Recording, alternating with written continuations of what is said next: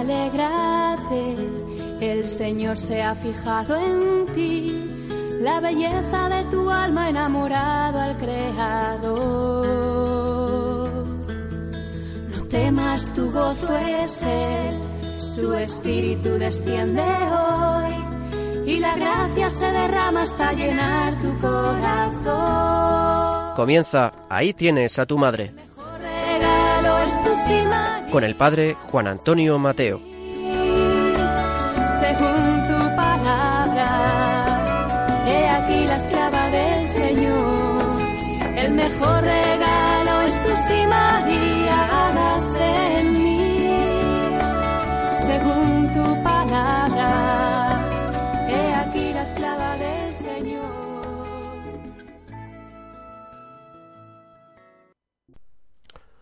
Muy queridos amigos y oyentes de este programa de Radio María, estamos en pleno tiempo de Adviento. Una bonita canción de este tiempo litúrgico dice así, Esperamos tu venida, no tardes, Señor Jesús, ven pronto a liberarnos, no tardes, Señor Jesús. Esperamos al Señor preparamos sus caminos, tiempo de esperanza, tiempo de conversión, tiempo privilegiado en que la Santísima Virgen María nos prepara para recibir a Jesús, para recibirlo como el Señor merece ser recibido, como ella en su primera venida, llenos de amor y de gratitud, con un gran deseo de santidad, de apartar de nuestra vida todo pecado, todo lo que sea un obstáculo para que Jesús entre y nos transforme.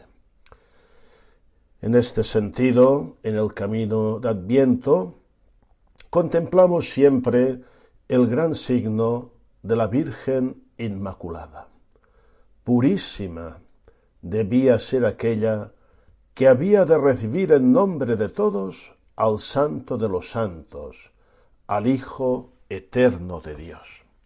Nos recuerda la llamada a la santidad. Hay un texto precioso de San Agustín, gran doctor de la Iglesia, donde el santo de Hipona nos presenta que la Madre del Señor en modo alguno debe ser incluida entre quienes están marcados por el pecado. Dice así este texto de San Agustín, exceptuando la Santa Virgen María, de la cual no quiero, por el honor que es debido al Señor, suscitar cuestión alguna cuando se trata de pecados, porque sabemos que a ella le fue conferida más gracia para vencer por todos sus flancos al pecado, pues mereció concebir y dar a luz al que consta que no tuvo pecado alguno, exceptuando, digo, a esta Virgen, si hubiéramos podido congregar a todos los santos y santas cuando aquí vivían y preguntarles si estaban sin pecado, ¿qué pensamos hubieran respondido? ¿No es verdad que unánimemente hubieran clamado, si dijéramos que no tenemos pecado, nos engañamos y no hay verdad en nosotros? Es un texto del tratado sobre la naturaleza y la gracia. Un texto que hoy nos invita también a nosotros, creyentes, a hacer un ejercicio de realismo y constatar la realidad del pecado en nuestra vida. Por esto, lo hemos dicho tantas veces y lo volvemos a repetir, una buena preparación para recibir al Señor en todas sus venidas es sin duda una buena confesión. Y la Virgen María nos invita a que hagamos esta confesión antes de la Navidad, para celebrarla santamente, para recibir al Hijo de Dios como merece. También la Virgen nos invita a activar profundamente la virtud de la fe. De hecho, decimos que en Adviento es un tiempo para vivir profundamente la esperanza. Es muy cierto, pero las virtudes teologales están íntimamente conectadas entre sí. La fe es imprescindible para entender cuanto acontece en la Navidad. Por desgracia, en nuestra sociedad muchos viven una Navidad vacía, una Navidad sin el sentido de la fe, profundamente superficial. Por esto, la Virgen María, modelo supremo de fe, nos invita a ser custodios de la esencia de la Navidad, a vivirla con fe profunda. La Virgen María nos prepara también a recibir a Jesús en el adviento de la vida presente. Sabemos que adviento tiene una triple dimensión, memoria de la primera venida de Cristo en la carne, presencia y venida del Señor cada día de nuestra vida hasta la consumación de los siglos y el retorno glorioso del Señor, que fiel a su promesa volverá para instaurar su reino. Quisiera hacer hincapié en esta venida del Señor en el tiempo presente que se realiza especialmente en la Sagrada Eucaristía cuando celebramos la Santa Misa y recibimos al Señor en la Sagrada Comunión. Yo tengo una pequeña oración jaculatoria que me gusta repetir a menudo. Yo quisiera recibirte, Señor, con aquella fe, amor y pureza con que te recibió la Santísima Virgen María. En el misterio de Navidad, en la Sagrada Eucaristía, en tu venida a nosotros cada día y al final de los días, cuando tú regreses glorioso. María acoge al Señor con una fe inmensa. De hecho, es su fe y su consentimiento que abren la puerta al Salvador.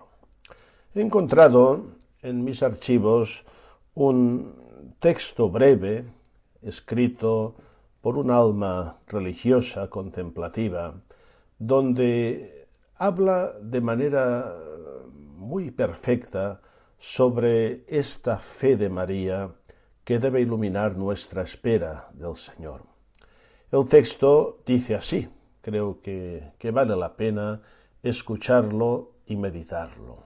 Dice así, ¿quién es la que ha esperado en perfección la venida del Salvador? La Virgen Santísima.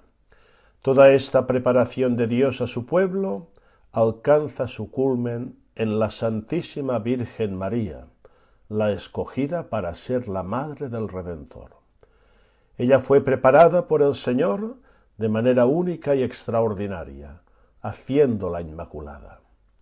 Tanto le importa a Dios preparar nuestros corazones para recibir las manifestaciones de su presencia y todas las gracias que Él desea darnos, que vemos lo que hizo con la Santísima Virgen María. Ella fue concebida inmaculada, sin mancha de pecado, sin tendencias pecaminosas, sin deseos desordenados. Su corazón totalmente puro espera, ansía y añora sólo a Dios. Toda esta acción milagrosa del Espíritu Santo en ella tuvo un propósito, prepararla para llevar en su seno al Salvador del mundo. Es lo que requiere ser la madre del Salvador. Si entre la fe en las promesas, la esperanza en verlas realizadas y el ardiente amor hacia el Salvador, hacia un corazón más capaz de recibir al Señor, Imagínense la intensidad de la fe, la esperanza y la caridad que residían en el corazón de María, que lo hizo capaz de concebir en su seno al Hijo de Dios. Y continúa diciendo esta autora, la Virgen Santísima tuvo una fe ejemplar. No ha existido criatura alguna que se pueda comparar a la fe de nuestra Madre, ya que su vida requirió de su corazón una fe heroica capaz de poder responder en plenitud al misterio al cual se le llamó y en el cual siempre viviría. Según el evangelista San Lucas, la Virgen María se mueve exclusivamente en el ámbito de la fe. Desde el saludo, ave, llena de gracia, el Señor está contigo, requiere fe pues el ángel le presentaba toda una identidad de la que ella no estaba consciente. Es por eso que leemos que María se turbó ante aquellas palabras. La razón es porque el ángel la invita a darse cuenta de lo privilegiada que había sido por Dios y de lo sublime que era la elección de Dios hacia ella. Sólo la fe le permite aceptarse por lo que el ángel le dice que es el plan de Dios, la llena de gracia. La fe de María la lleva a aceptar con humildad el misterio de su propio ser, ya que ella es situada en un lugar singular para una criatura humana. Fe para creer que su Hijo sería llamado Hijo del Altísimo, el Dios hecho hombre, la palabra encarnada. La pregunta de María, ¿y cómo será esto? Pues no conozco varón, no es una duda o falta de fe, sino como muchos padres de la Iglesia concuerdan en decir, María había hecho un voto de virginidad, y aunque estaba desposada con José, de hecho no intentaba romper su voto. Y por esto la pregunta, pues ella debía oír de Dios cómo se daría esta concepción siendo ella virgen, ya que humanamente su maternidad era imposible. Pero es precisamente este camino de la imposibilidad el que Dios elige para demostrar que en realidad para Dios todo es posible.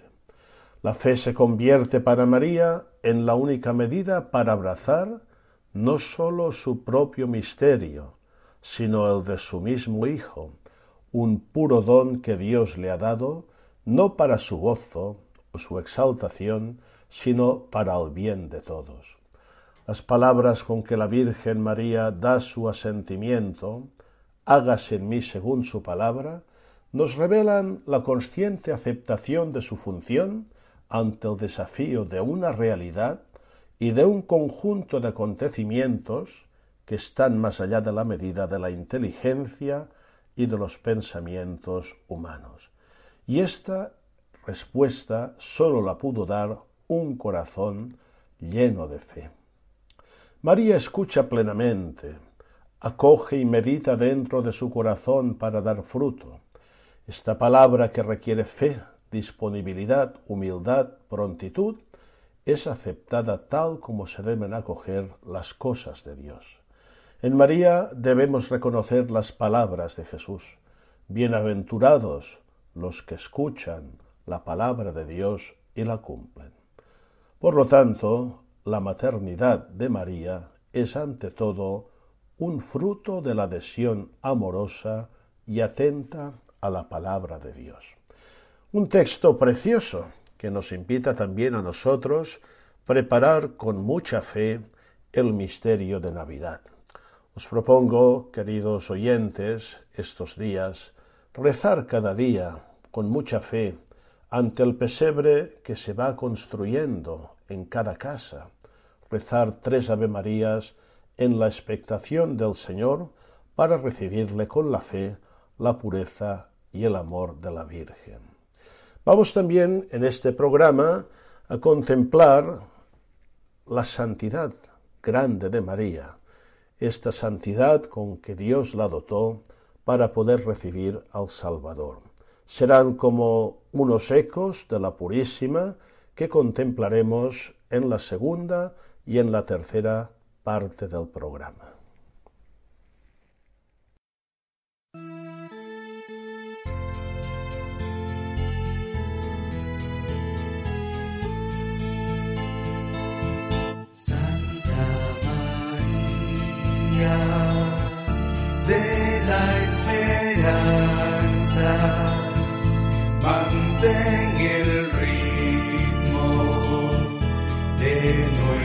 Espera, mantén el ritmo de nuestra espera. Nos diste al esperado de los tiempos, mil veces prometido a los profetas, y nosotros de nuevo deseamos que vuelva a repetirnos sus promesas. Santa María de la esperanza mantén el ritmo de nuestra espera,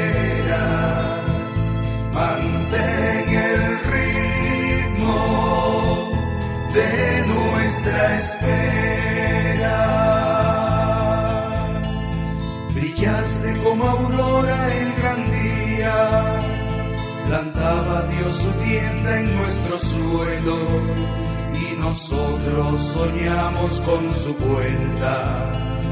Queremos la llegada de su reino. Santa María de la esperanza, mantén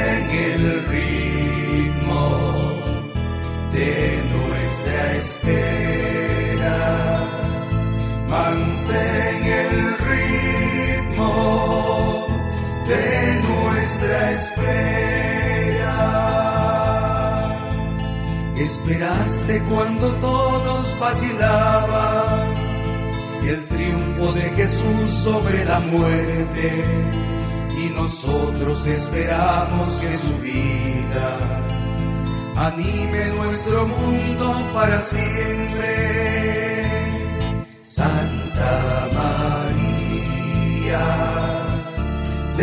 la esperanza, mantén el ritmo de nuestra espera, mantén el ritmo de nuestra espera.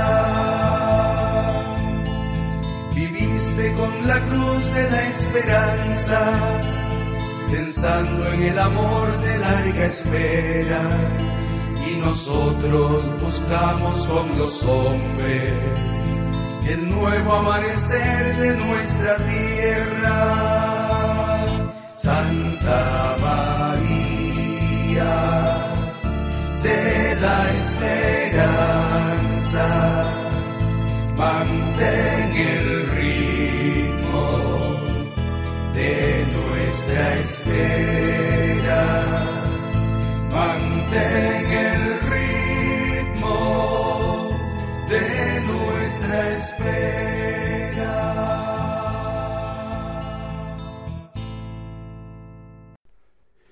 Entramos en la segunda parte del programa donde queremos ofreceros unas reflexiones muy acertadas sobre la santidad cristiana en referencia a la Virgen María.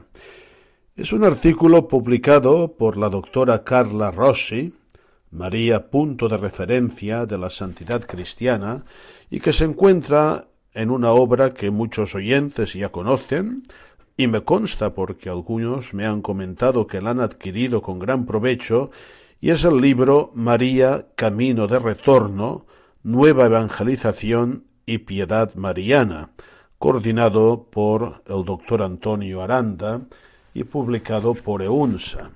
Eh, son unas reflexiones muy interesantes de cara a profundizar lo que hemos dicho en la primera parte en la santidad. la santidad necesaria para recibir al Hijo de Dios, la santidad de María que nos ilumina. El Papa Pablo VI, en la exhortación apostólica Marialis Cultus, nos decía lo siguiente, y con esto sitúo ya la perspectiva de la reflexión de la doctora Rossi. Decía Pablo VI, ante todo, la Virgen María ha sido propuesta siempre por la Iglesia a la imitación de los fieles, no precisamente por el tipo de vida que llevó, ni menos aún por el ambiente sociocultural en que la desarrolló, hoy día superado casi en todas partes, sino porque en sus condiciones concretas de vida ella se adhirió total y responsablemente a la voluntad de Dios, porque acogió la palabra y la puso en práctica, porque su acción estuvo animada por la caridad y por el espíritu de servicio, porque, en definitiva, fue la primera y la más perfecta discípula de Cristo, lo que tiene un valor universal y permanente. Escuchemos pues el texto que nos van ahora a leer nuestras colaboradoras.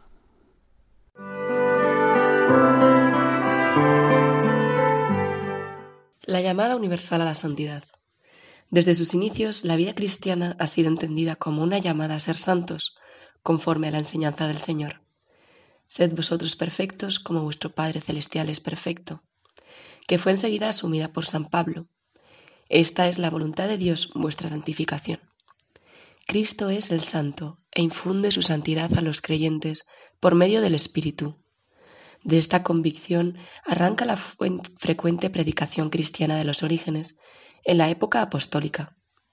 Pablo a la Iglesia de Dios que está en Corinto, a quienes han sido santificados en Cristo Jesús, llamados a ser santos. Pablo, siervo de Jesucristo, apóstol por vocación, a todos los que estáis en Roma, amados de Dios, llamados a ser santos, gracia y paz a vosotros, de parte de Dios, nuestro Padre y del Señor Jesucristo. Y San Pedro confirma, así como es santo el que os llamó, sed también vosotros santos en toda vuestra conducta. La santidad recibida a través de la llamada es la condición del cristiano, de cada cristiano, y estaba clara en los inicios de la vida de la Iglesia, como vemos en estos testimonios de la Escritura, que pronto retomaron los padres de la Iglesia. Cada cristiano es santo por vocación, es decir, llamado a ser santo en todas sus obras, porque ya ha sido santificado por la gracia recibida en el bautismo. Es cierto que a lo largo de la historia de la Iglesia no se ha perdido esta conciencia de la llamada de los cristianos a la santidad, pero se ha estrechado su campo, limitando las posibilidades de acceder a esta unión total con Cristo, solamente a quienes practicaban una consagración especial a Dios, o sea, los clérigos y los religiosos. Solo unos pocos alzaron la voz tras la época patrística y hasta el siglo XX para tratar de llevar la llamada y la búsqueda de la santidad a quienes viven en el mundo, ocupados en diversas profesiones y actividades familiares y sociales. Entre ellos recordamos la de San Francisco de Sales y la de San José María Escribá, más cercana a nosotros en el tiempo. Entre los dones del Concilio Vaticano II, ha ofrecido a la Iglesia y al mundo, según la autorizada reflexión de Pablo VI, destaca esta importantísima característica de la santidad, a la que todas las demás se encuentran íntimamente unidas, y el concilio ha invitado repetidas veces a todos los cristianos de toda condición y clase social. La plenitud de la vida cristiana y la perfección de la caridad. Esta llamada a la santidad se ha visto como un especialísimo deber del mismo magisterio conciliar y como su fin último. El concilio ha descorrido el velo que desde hacía siglos escondía la conciencia de la vocación de los laicos a la santidad. También ha sido una prioridad en el magisterio del Beato Juan Pablo II despertar la conciencia de la llamada a la santidad para todos los cristianos, y ha puesto en ello toda su energía. Lo prueba, por ejemplo, el gran número de beatificaciones y canonizaciones que ha promovido durante su pontificado, así como sus numerosas enseñanzas sobre este tema, que se intensificaron ante la llegada del año 2000 con motivo del solemne jubileo del nacimiento de Cristo. De modo particular, Al comienzo de la carta apostólica con la que indicó la orientación para el nuevo milenio, Juan Pablo II volvió a proponer a, nuestro temeroso mundo las palabras de Jesús a Pedro, mar adentro, duc in. Al comienzo del nuevo milenio, mientras se cierra el gran jubileo en el que hemos celebrado los dos mil años del nacimiento de Jesús y se abre para la Iglesia una nueva etapa de su camino, resuenan en nuestro corazón las palabras con las que un día Jesús, después de haber hablado a la muchedumbre desde la barca de Simón, invitó al apóstol a remar mar adentro para pescar. Duquin altum.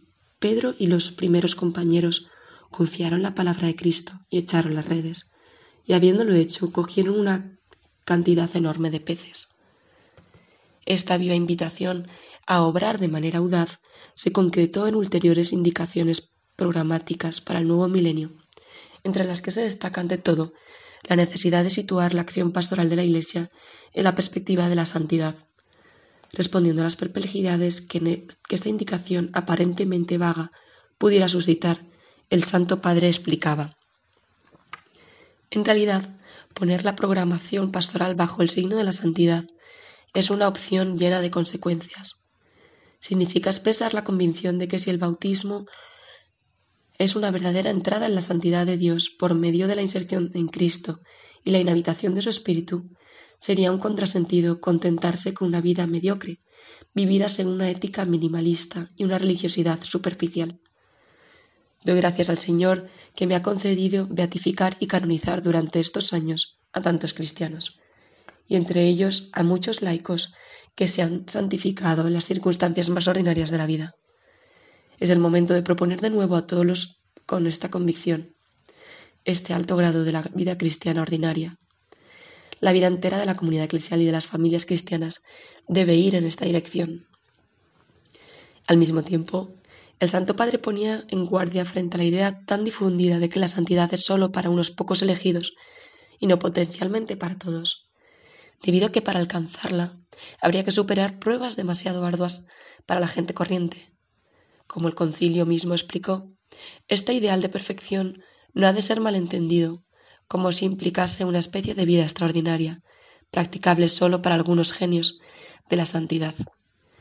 Los caminos de la santidad son múltiples y adecuados a la vocación de cada uno.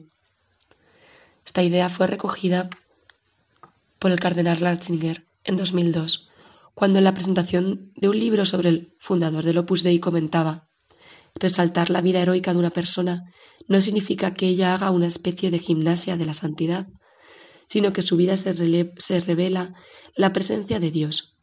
Ser santos no significa ser superiores a los demás.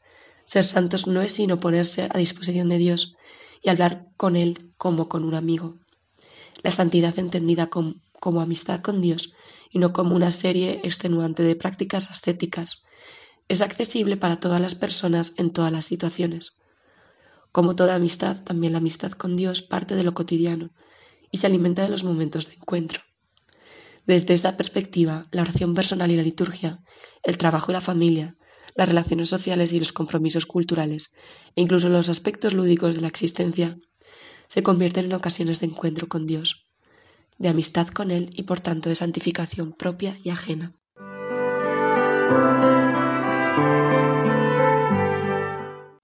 la vocación particular de María de Nazaret. Entre todos los discípulos de Jesús, María es la que ha sido santificada a inicio y del modo más excelente. La Iglesia la venera, tanto en Oriente como en Occidente, como la toda santa, colmada de gracia desde el inicio para alcanzar la santidad más plena. La grandeza del don de la gracia recibido no excluye también que ella haya recorrido un camino de progresivo crecimiento en la santidad, según aquello de la Escritura, el justo que siga practicando la justicia y el santo que se santifique todavía más.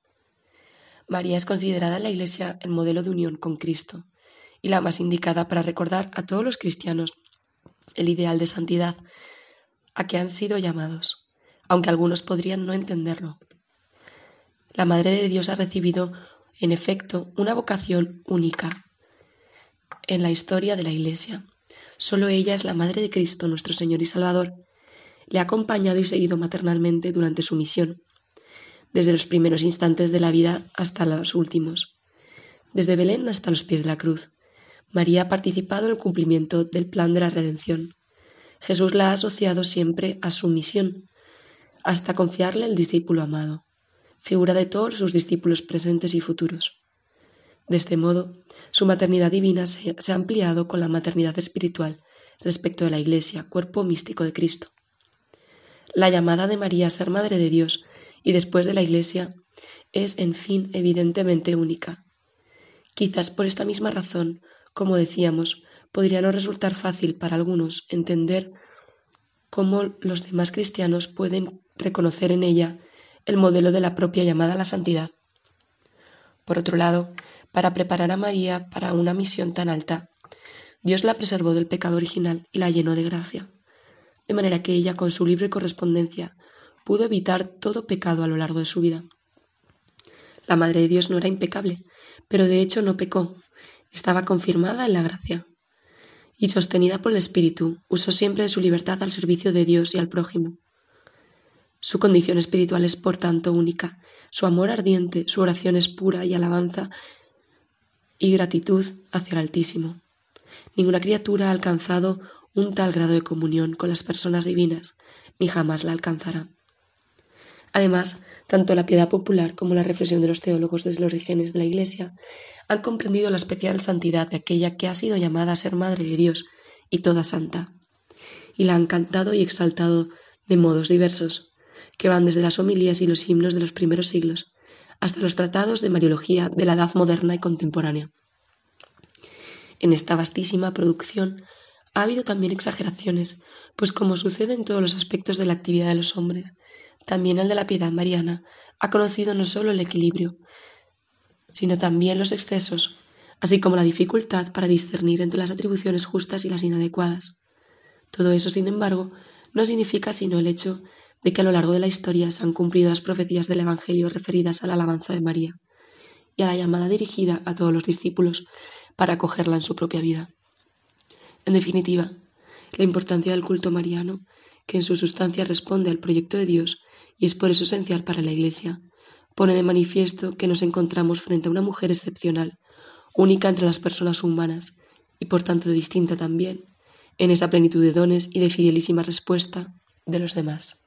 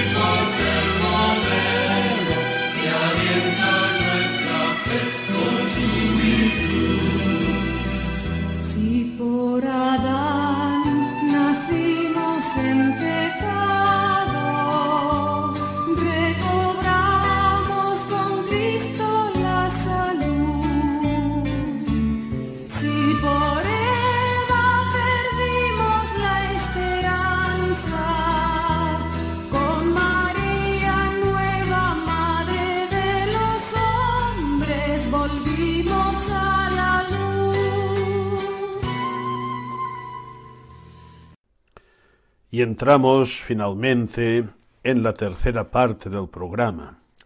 Hoy, queridos oyentes, quiero ofreceros un texto de un autor, de un santo, particularmente apreciado y querido por mí. Se trata de San José Mañanet. Y yo me lo aprecio muchísimo porque es hijo de mi parroquia de la parroquia de Nuestra Señora de Vall-de-Flos, de Trem, en la diócesis de Urgell, y yo soy también hijo de esta parroquia y actualmente párroco. Y el día 16 de diciembre celebramos la fiesta de San José Mañanet. Decía San Juan Pablo II, refiriéndose a José Mañanet. Desde el principio, el Paráclito ha suscitado hombres y mujeres que han recordado y difundido la verdad revelada por Jesús. Uno de estos fue San José Mañanet, verdadero apóstol de la familia. Inspirándose en la escuela de Nazaret, realizó su proyecto de santidad personal y se dedicó con entrega heroica a la misión que el Espíritu le confiaba. Para ello fundó dos congregaciones religiosas. Un símbolo visible de su anhelo apostólico es también el templo de la Sagrada Familia de Barcelona.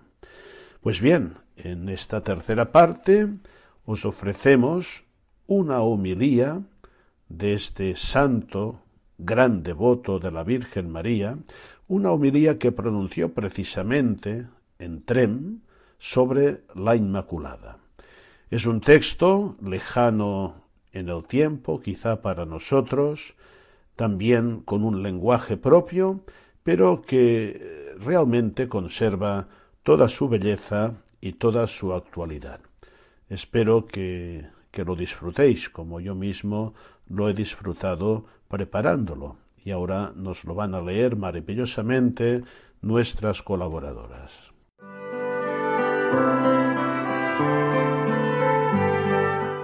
A los impoderables beneficios de su criador. Una ignominiosa prevaricación señala la entrada de nuestros primeros padres. Prevaricación que los ha de hacer infelices con todos sus descendientes, y ha de convertir aquel paraíso de deleites en tierra erial, de cuyas entrañas nacerá el pan de cada día, regalo con el sudor de nuestra frente.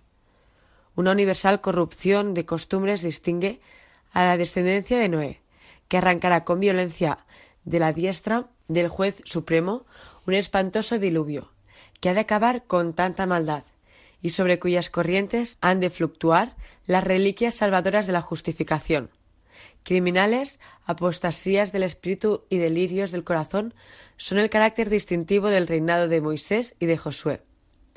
Un abominable adulterio hace bambolear el imperio del justo David. Las glorias y sabidurías de Salomón quedan ofuscadas por un completo abandono de Dios y por una repugnante idolatría. Y aquel pueblo escogido, en cuyo seno nació el Mesías, sella su perversidad característica con un horrendo deicidio, y atrae sobre sí el anatema fatal que le hace andar errante sobre la tierra sin rey, sin altar ni sacerdote.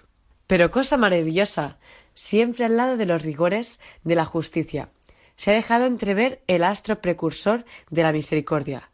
Por eso la promesa de la redención acompaña a la culpa de Adán. Una nave salvadora fluctúa en medio de las aguas del diluvio, en la peña de Oreb en el maná descendido del cielo, y en la serpiente de metal hallan su remedio las plagas que afligen al Egipto. Josué detiene el sol y renace la fe casi inmortiguada, y las lágrimas del crimen de David se enjuagan con la penitencia y el arrepentimiento. Y del fango de la idolatría salomónica se levanta Jeroboam, digno de la prosperidad de las promesas y bendiciones del cielo y esa familia desgraciada que merecía ser exterminada en el instante mismo de su infernal delito, aguarda que se le revoque la sentencia terrible por un efecto de la misericordia de Dios. ¿Y nuestro siglo? Nuestro siglo, él callando en gracia de la brevedad la crónica de los anteriores. Tampoco se halla libre del negro borrón de las más escandalosas ingratitudes siglo material que ha procurado sepultar en el olvido las piadosas prácticas. Siglo que ha abortado la desmoralización, disfrazada con el nombre mágico de moralidad. Siglo de impiedad bautizada con el nombre de ilustración. Siglo que ha trastornado todas las naciones del globo, que duda y discute de la existencia de Dios, que con lenguaje florido ha ofuscado las inteligencias y ha sembrado el indiferentismo religioso, siglo que sacrifica impunemente los ministros del Señor. Escarnece la religión, niega la autoridad de la Iglesia, persigue a sus príncipes y pastores, arruina los templos, profana los altares, desprestigia al sacerdocio y empobrece y ridiculiza el culto católico. Siglo, en una palabra, que pretende destruir el reinado de Jesucristo para asentar sobre sus ruinas el imperio de Luzbel. Pues bien, este siglo con tan lúgubres colores retratado también lleva impreso en sus anales los beneficios de la misericordia del Señor, en la definición dogmática de la Inmaculada Concepción de María Santísima. Y sin más preámbulos, pasemos a considerar a esta celestial reina en el augusto privilegio de su Inmaculada Concepción, como la más enriquecida por él, no solamente entre todas las criaturas de su sexo, sino entre todo el género humano. Ayúdenos el cielo con su gracia, que bien la habemos menester, la que de seguro alcanzaremos si ponemos por intercesora a la que es Madre de Misericordia, saludándole con el Arcángel llena de gracia.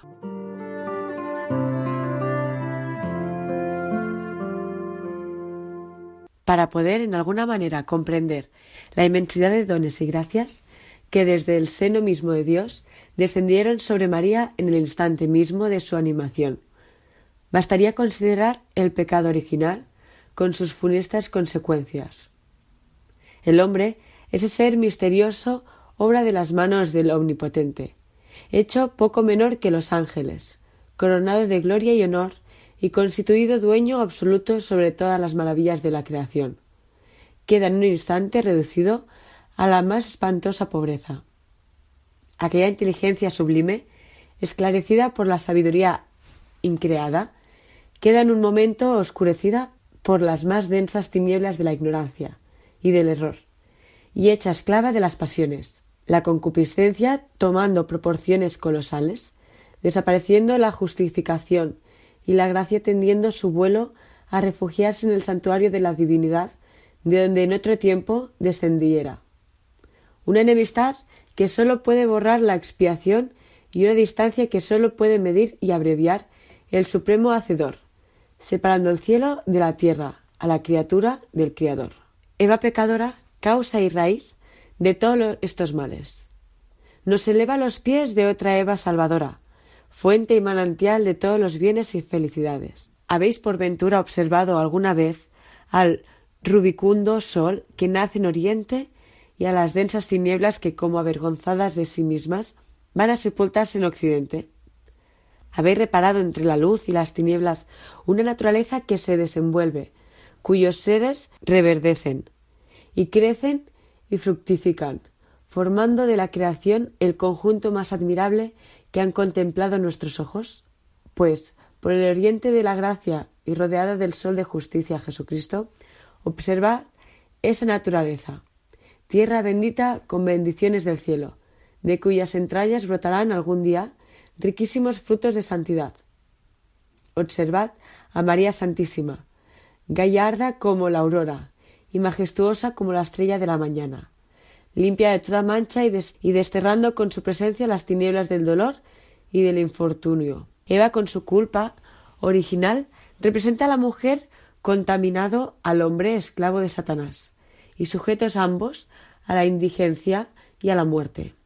María, privilegiada en su concepción purísima, significa la sola criatura que no pecó, la única y más esbelta palmera de Cadés, que jamás pudieron estremecer los huracandos, vientos del amor propio, el más robusto cedro del Líbano, cuyas enteras raíces jamás carcomió la oruga, y rosa la más fragante de Jericó, cuyos colores no marchitó el estío, y cuyo tallo no quebrantó la mordedura del áspid.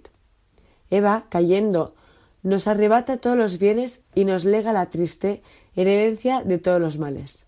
De María Inmaculada huyen todas las adversidades.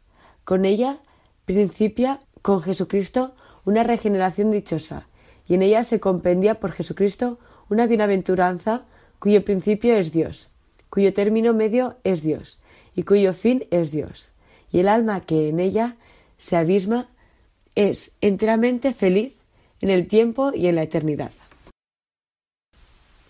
Decidme ahora, oyentes míos, ¿qué otra cosa significa sino la inmensa multitud de gracias y favores que derramó el Eterno sobre María. Es elegante el razonamiento que pone la Iglesia en sus labios. Yo salí de la boca del Altísimo, engendrada primero de ninguna criatura. ¿Y por qué otra cosa es salir de la boca del Altísimo, sino salir investida de todos los atributos, embellecida de todas las perfecciones, con mucho superior a los ángeles y poco inferior a Dios? Porque en sentir de un padre de la Iglesia, María, sino Dios, todo lo es. De María Inmaculada nace esa luz indeficiente que jamás debe apagarse, María más cándida que la paloma del diluvio, y más pura que el aroma primero de las flores del Carmelo y del Sarón. Existe ya desde la eternidad, engendrada antes que la luz, puesto que ella ha de concebir la verdadera luz. Destinada ella sola sobre todo en lo santo, para madre del mismo Dios, y ella sola escogida entre todo el perfecto para corredentora y madre de todos los hombres, porque ella sola entre todas las hijas de Sión apareció inmaculada desde el instante primero de su, de ser a los ojos del príncipe de las eternidades. Si por ventura oyereis una voz que de remotas regiones os asegura ser una emanación bendita a quien el Señor poseyó desde el principio de sus caminos, y antes que nada fuera hecho, para quien brotaron las fuentes de agua cristalinas, los montes levantaron su cúspide, con imponente gravedad. El firmamento se engalanaba al mar, decía sus límites, y en unión con la divina esencia recorre los espacios. A otra no la atribuyáis sino a María, a ese ser que habita en las alturas de Jacob, que domina la heredad de Israel, que preside las huestres del Señor, y que, en su concepción sin mancha, aparece como tabernáculo santificado por el Altísimo, con reunión felicísima de todos los goces del paraíso celestial. Pero es relevante testimonio de la verdad que nos ocupa la cooperación de la Trinidad Beatísima, en la concepción inmaculada de María. En efecto, el Padre engendra al Hijo desde toda la eternidad, y del mutuo amor del Padre y del Hijo procede el Espíritu Santo.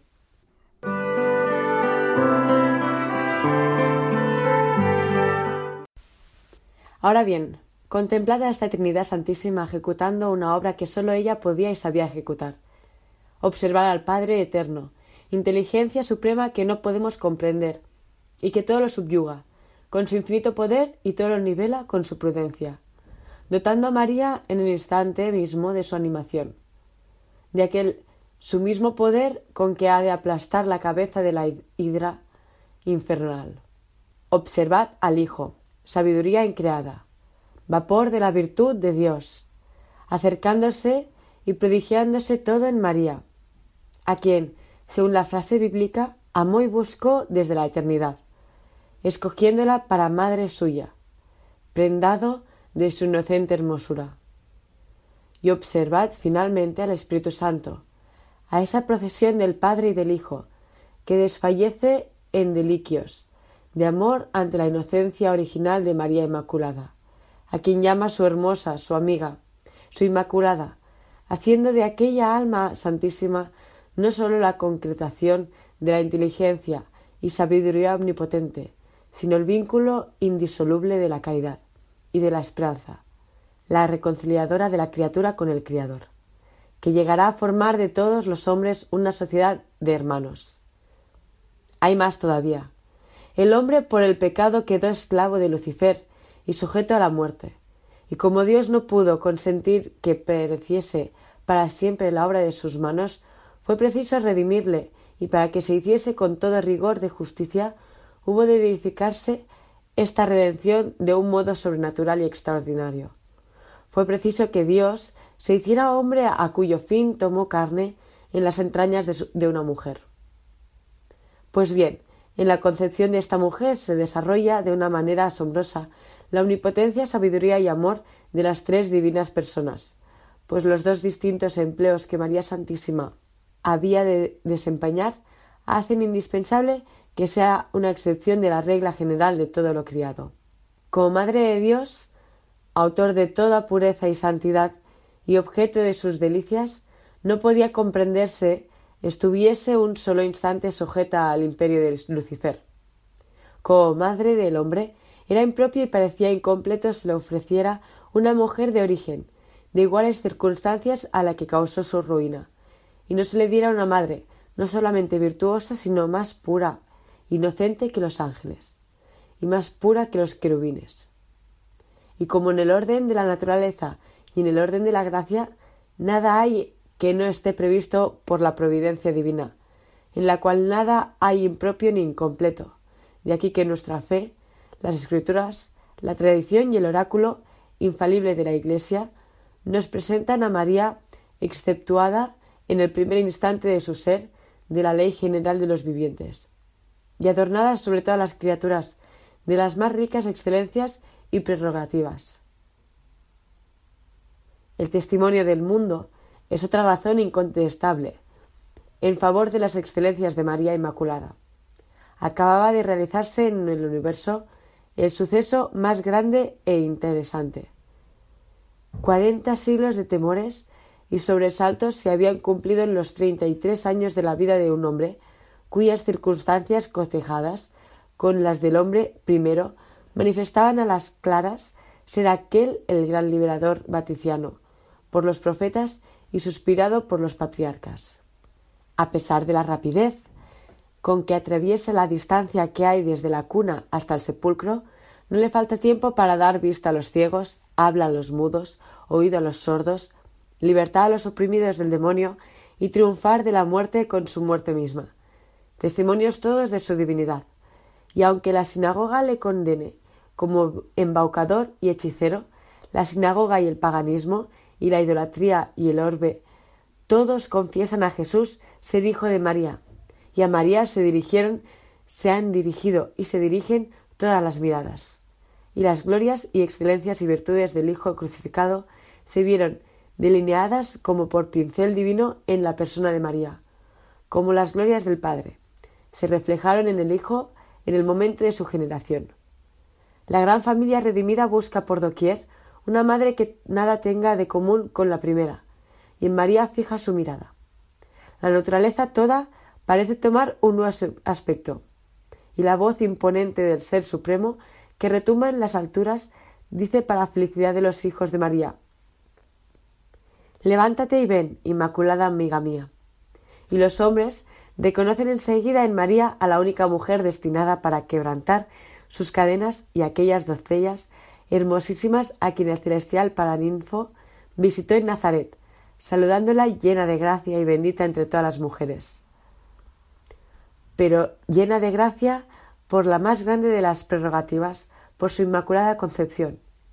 Y ved aquí católicos a los hijos del cristianismo empeñados en una lucha colosal y edificante para poder colocar en el pecho de María el más ilustre blasón de sus prerrogativas y excelencias. Y todos mirándola tan santa y hermosa, callan y callando la creen.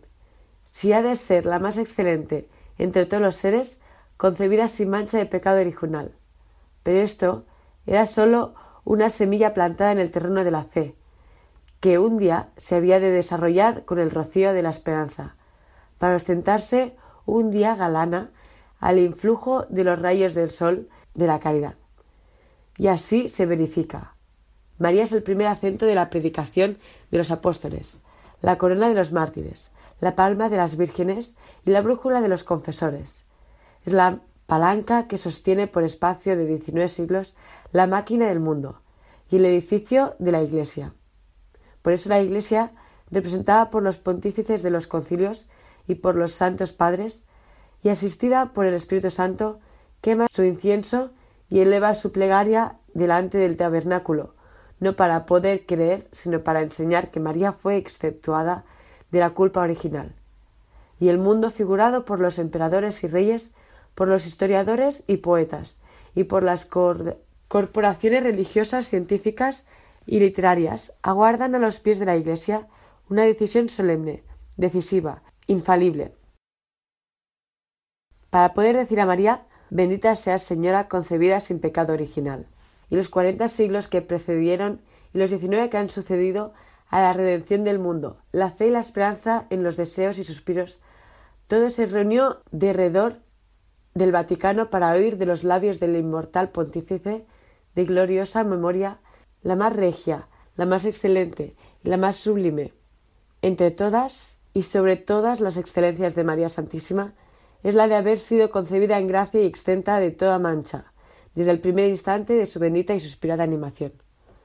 Finalmente, amados míos, los símbolos y el lenguaje de las Santas Escrituras, al contemplar la animación de María en el seno de la Santísima Trinidad, la vehemencia con que los tiempos y las criaturas han deseado la aclaración de este misterio y el universal sentimiento y regocijo con que ha sido recibido nos manifiestan con evidencia que María Santísima, por la inmunidad de su concepción, es la criatura más enriquecida de dones, de privilegios y de excelencias, no solamente entre las hijas de Sión, que son las almas santas, y no solo entre las criaturas de su sexo, sino entre todo el género humano. Alegría, pues, y regocijo inunde nuestros corazones por la concepción sin mancha de María. Y posternados a sus pies, pidámosle el remedio de todos nuestros males.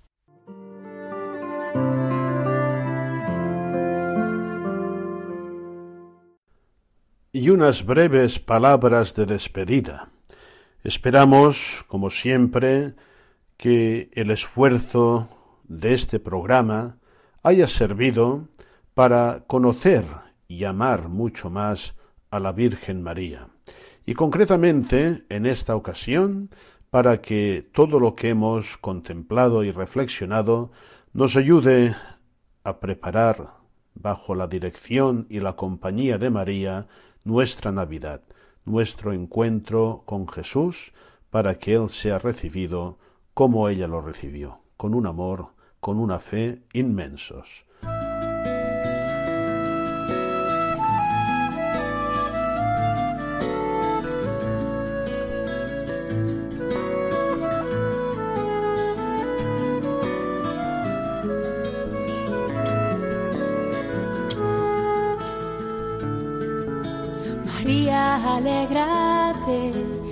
Señor se ha fijado en ti, la belleza de tu alma enamorado al Creador.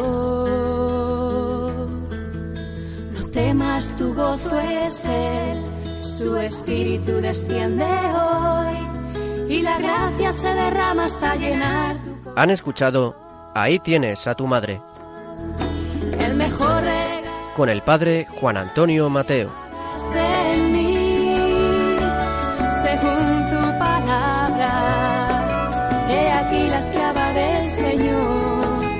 Mejor